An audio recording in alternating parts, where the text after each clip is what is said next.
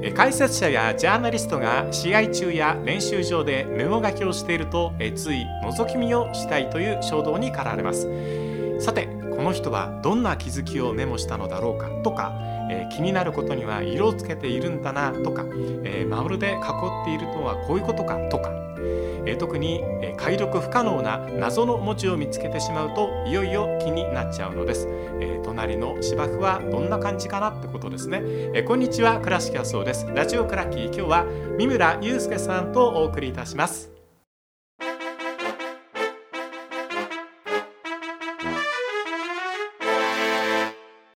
えー初登場三村祐介さんです。よろしくお願いいたします。よろしくお願いします。ずーっと出てほしかったんです。いや、こちらこそ光栄なことにありがとうございます。ブンデスリーガ大学でもお世話になりまして、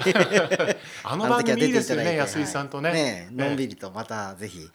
倉敷さんにも出ていただければとぜひ。よろしくお願いいたはします。えっと三村さんはえっとまあえー長くドイツにお住まいになられていて、まあ香川選手などなどたくさんのブンデスリーガえー選手を取材してこられましたけども、えっと自己紹介というわけじゃないんですけど三村さんはどういう人なんだっていうことをちょっと皆さんにもお知らせしたいので、なんでドイツに行かれたのかっていうことをちょっとだけ教えてください。もともとはあの、まあ、ヨーロッパサッカーが好きでってはいいうところで、い、つかヨーロッパに、まあ、20代のうちにヨーロッパに行ってやっぱりこのスポーツライターって名乗ってるんだけど一番面白いのはサッカーが取材対象なんでやはりその本場でヨーロッパ行こうっていう中でたまたま木崎さんっていう先輩がちょうどドイツを離れて木崎真也さん。はい、木崎真也さん、はい。スポーツライターの先輩がドイツ離れて帰ってくるっていう話があってで一応スポーツ新聞の通信を大体みんなドイツとかだとやってるんですよね、うん。でその通信を誰か購入を見つけないと勝手に帰れないっていうお世話になったところもあったんで僕に代わりに行ってみないって言ってで当時はでもドイツっていうと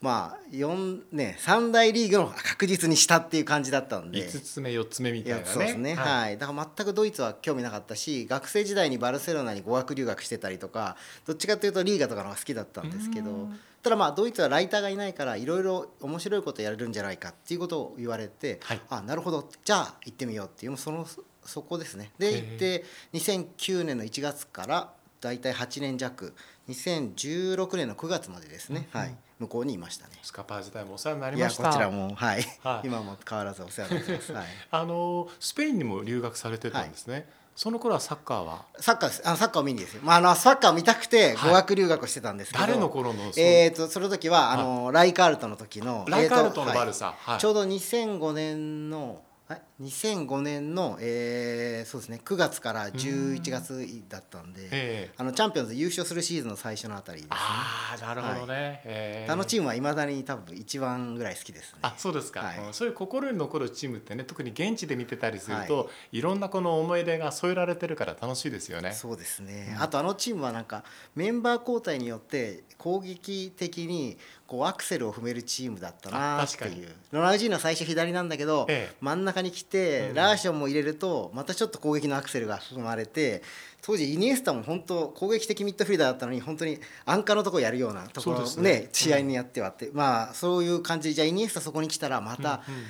もう一個攻撃的になるなとか、うん。そういう感じで2段階ぐらいアクセルを試合中に踏めるっていうチームがやっぱ面白かったかなっていうのがありますね。そうですね。あれはこうなんていうのかこうオランダの面白さみたいなものが、い、い意味でこうバルサとこうマッチしていた時代のサッカーだったかもしれませんね。まあ、あの時はねしかもテンカーテがアシスタントコーチにいたんで。そうだ、、はい。い監督とかアシスタントコーチから監督になりましたけどね。はいそうですね、うん。あのチームだからすごい好きでしたね。はい、でそんな三村さんがはい。こういろんなサッカーの観察眼であったりとか知識を蓄えて今回のカタールワールドカップの取材に臨まれたわけですけど、三村さんがこう心に残ったシーンを今回はいくつか教えていただこうと思うんですが打ち合わせしてないんですけどどんな話になりますか？あのー一つはサッカーの話が一番心に残ってあやっぱりこうなんだって思ったんですけど、そこに至る前提として意外なことにこう僕らが触れるカタールの人っていうのがすごくあのなんだか、えー、と受け入れ体制があったというかすごくあのかあのホスト国っていう感じがひ僕は現地に行ったのはドイツのワールドカップの時は金子達人さんのあの運転手みたいな感じで行ってたんで。ああの時三村さんだった そうですね。はい。謎のキャラバンあかそうそうそうそう。はいはい。あそうですかなんですね、はい。えなんで2006年からずっと行ってて、まあ、日本2002年は日本でちょっと経験しましたけど、えはいその中である意味ではホスト国っていう感じの空気がすごく強かったですね。うん、あの2006年のドイツ大会というのも同じようなまあ印象を持たれた方多いと思うんですけどこうスローガンが「ドイツ人だって笑いますよ」とか、はい、私たちも楽しむ時スマイルの時ですみたいな、はい、えそんなにへりくだってるのかなドイツの方っていうのは僕ちょっと逆に驚いた部分もあったんですけど、はい、カタールもこう事前の評判っていうものがいわゆるその労働条件が悪いその国で持たれている労働の仕組みというものがヨーロッパから見るとかなり奴隷的なところもあるんじゃないかとか、男女の問題とか、いろんなこの悪いものがある。でもも広い目で見るとこうソフトパワーを中東という難しい国の中でどういうふうにこう生かしていくかということをカタールはあの目指していったというその一つのベクトルがあったという大会だったと思うんですけどじゃあそういう意味ではジャーナリストとしての三村さんが感じるカタール大会はうまくいってたっていうことなんですね。そうですね。運営に関してははい、うん、あの例えばですけど地下鉄もほとんど地下鉄ってえっ、ー、と距離制じゃなくて1回入場券40円約40円払えばどこでも降りるまで乗れるっていうような地下鉄で僕らは、えー、とファンチケットを持ってるファン。でそれからあの取材バスを持ってるメディアはただ乗りなんですけど、はい、そういうところのその警備員とか、うん、えーとボランティアの人たちもすごくウェルカムででやっぱ僕らは日本代表はドイツにもスペインに勝ったじゃないですか、はい、そうするとやっぱ「おめでとう」とか「すごいね」って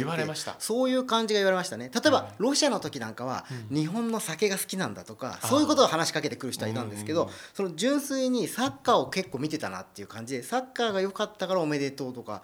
そういう感じのそのホスト国な感じがあったですね。なるほどね。はい、あの開幕戦を見た時には実は心配になってたんですよ。はい、もういきなり2点取られて ハーフタイムにいなくなったな。いなくなったけどこれはハーフタイムだからだよねと思ったら帰ってこなくて、はい、あれ？どんどん人が減っていってカタールの人帰っちゃったよっていう、うん、こうちょっとショッキングなこう初戦だったじゃないですか、はい、だからこの後どうなるのかなと思ってたら、うん、まあ最後まで盛り上がりましたね。そうですね。だからまあもちろんね両チームの両国のファンはいるとは思うんですけどでも中立の人たちが多かったと思うんですよね。例えばドイツ代表も過去僕が2006年以降で一番ドイツ代表のファンは少なかった。なぜかってやっぱ政治的なところであの渡航を取りやめたファンが多かったから、ドイツ損しましたよね。そうですね損しましたね。なので中立的なファンが多くてでそういう人たちがやっぱりサッカーを純粋に楽しんでるっていうところとつながって、うんうん、で一番やっぱり最大の驚きはあのやっぱりサッカーでもプレーでこうスタジアムの雰囲気をこう自分たちのものにできるかどうかがワールドカップではすごく大事なんじゃないかな。つまり中立国でほとんど開催国以外は全部中立国なわけじゃないですか。でスーパースターがいるとかまあなんか戦い方でえと魅了するっていう感じがえー、と大事なんだなっていうのを僕ドイツ戦ですごい感じたシーンがあったんですよね。なるほどね。あのぜひねあのこのラジオクラッキーお聞きの方あのちょっと前のナンバーなんですけど三村さんのすごいいい記事があるんで読んでいただきたいんですけどもその中でもこう遠藤航選手が、ねはい、あのもうタフなタックルを見せたことによって会場の雰囲気をこう取り込んでいったっていうことが触れられてますよね。そうです。まさにあのシーンであの、まあ、ちょうど5回ぐらいデュエルをしてるんですけど、でまあ半々のボールをずっと粘って粘ってっていうところからやっぱりちょうど72分ぐらいだったんですけど、はい、その大体3分後に堂安選手のドイツ戦ですね、うん、堂安選手のゴール生まれて浅野選手のゴールがその11分後か、うんうん、あのシーンを見た時にあのシーンあの場面からやっぱわーってあってあ0対1で負けててあれだけ攻められてる日本がこんなにやるんだっていう空気に変わったんですよね。えー、でやっぱりそのそうすると堂安選手のゴール以降もちょっとでも日本が頑張るとそこでわーってやってるんでかなりそのホームの雰囲気になったっていう感じがあって、はい、そうですよね、はい、特に途中からモロッコなんて、はい、こうアラブということで自国開催の雰囲気になりましたもんね。そうですね。あれはどこの相手もやりにくかったポルトガルなんか本当やりにくかったんだろうなと思いますけどね。そう僕はちょっとその試合行けなかったんですけど、はい、やっぱ行った人とかも、うん、スペイン戦もそうだし、ポルトガル戦もやっぱりすごかったって言ってたし、だ電車の中でもモロッコの試合があるんだっていう時は分かりましたね。モロッコとかサウジアラビアの試合がある日は、その僕らも地下鉄乗って練習場行ったりスタジアム行ったりしてたんですけど、はい、ああ今日試合の時間ところ移動かぶっちゃったなっていうぐらいなみんな歌ってるし。なるほどね。ででもさお酒飲んでないから、はい、そんな臭くはないしっていうところ確かにそうですよね、はい、お酒は厳しかったですか？そうですね。はい。お酒はね会場でもね売れなかったしやっぱ本当にお金がある人だけ行けるっていうあの高級ホテルのバーとかにはついてるっていう感じなんで。なるほどね、はい、あの社会科見学的な子供みたいなことをいくつか聞こうと思うんですけども、有名人とかいました？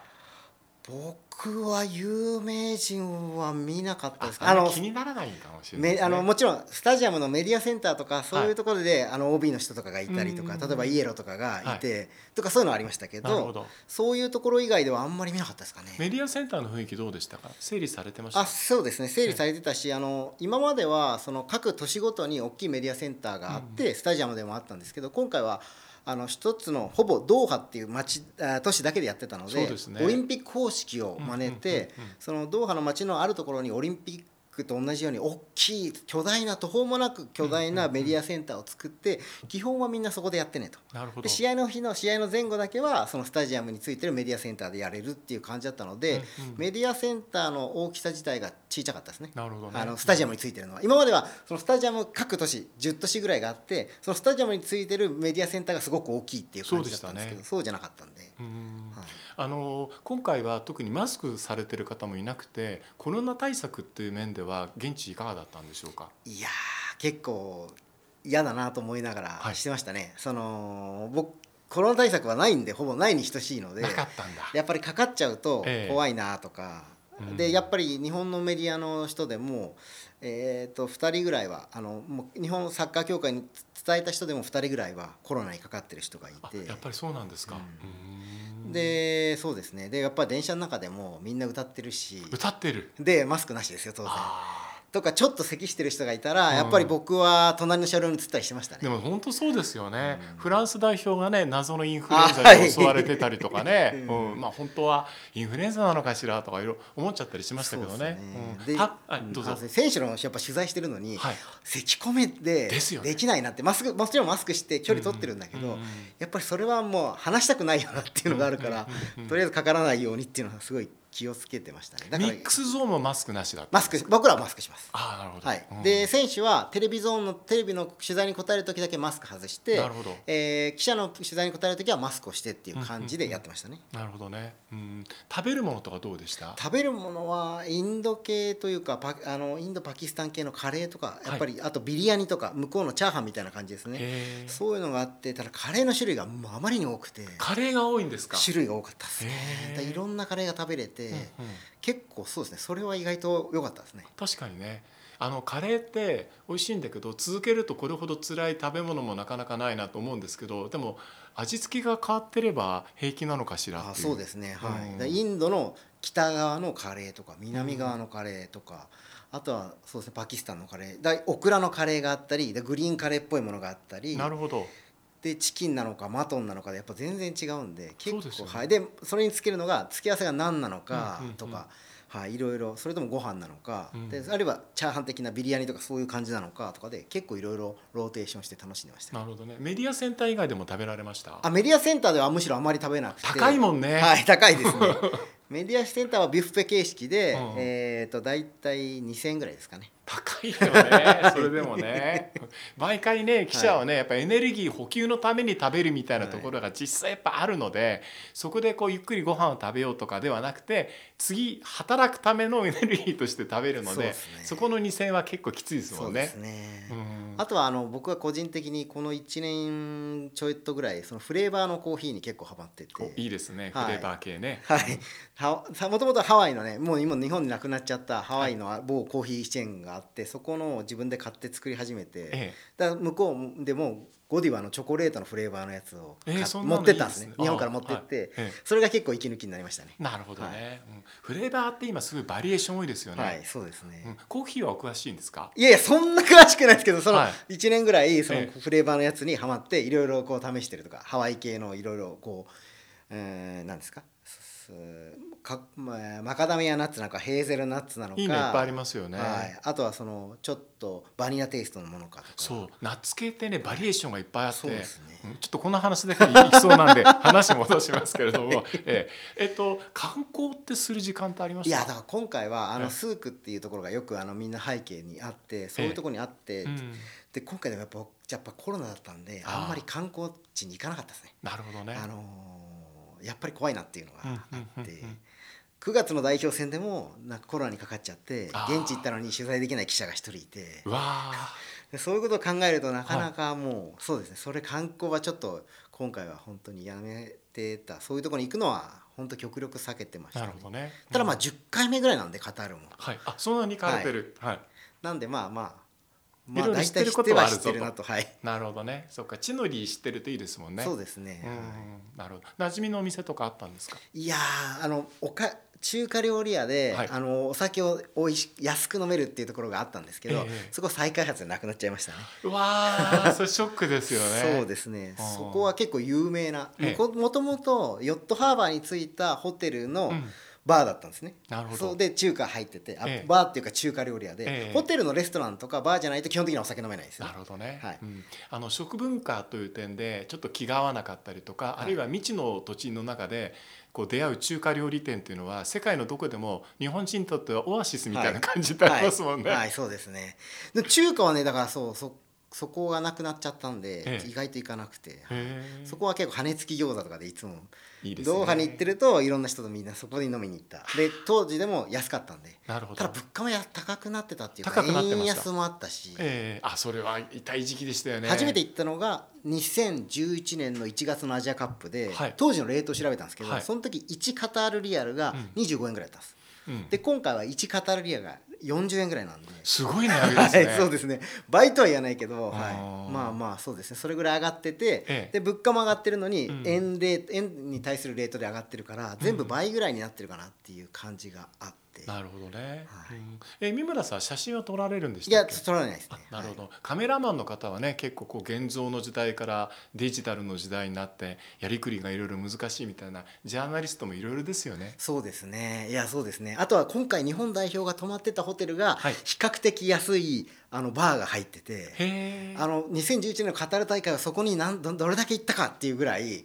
あのアジアカップ中に行ったバあのホテルだったんですけど、はい。そこはラマだから今まあラディソンに変わったんですけど、ええ。運営会社。建物は一緒で、うんそこに日本代表はいたですねそれあーなるほど。そこはでも93年のドーハの悲劇の時からあったらしくて、うん。建物自体は。でみんなそこでお酒を飲んでたっていうのは昔から変わらないらしいんですけど。打ち合わせしなくてもこのくらい話せるのは帰ってくるのが三村さんの素晴らしいところなんですけど、はい。えっと、一番印象に残った試合だけ聞いて次の話に行こうと思うんですけど。やっぱりドイツ戦ですかね。あああのドイツも長く取材してて、はいっていう意味ではでドイツのやっぱり観客がうん。今までで一番少なかったんですよね。はいはい。で2006年なんかは僕はあの準決勝はドイツ対イタリアをドルトムントのあのゴール裏で見てたんですすよ。ごい。あのドイツドイツファンに囲まれて。ベストファーレの。そうそう。はい。今名前がジグナルとかね。ね。はい。イドゥナパルク。はいだからそういう意味ではドイツのファン応援が一番ちっちゃくてで日本がいて中立があって、最後は日本ホームになってでもこんなドイツ相手にええ。こんなにワールドカップでうん。スタジアム全体の空気を持っていけるチームっていうか国があるのかって自分たちの国だったけどそれはやっぱりすごかったですね。へえなるほどね、はい。じゃあ日本対ドイツ戦に関してはちょっと次回はい。時間を取ってはい。伺おうと思いますのでよろしくお願いします、はい、よろしくお願いします。えー三村祐介さんでした。ありがとうございました。ありがとうございました。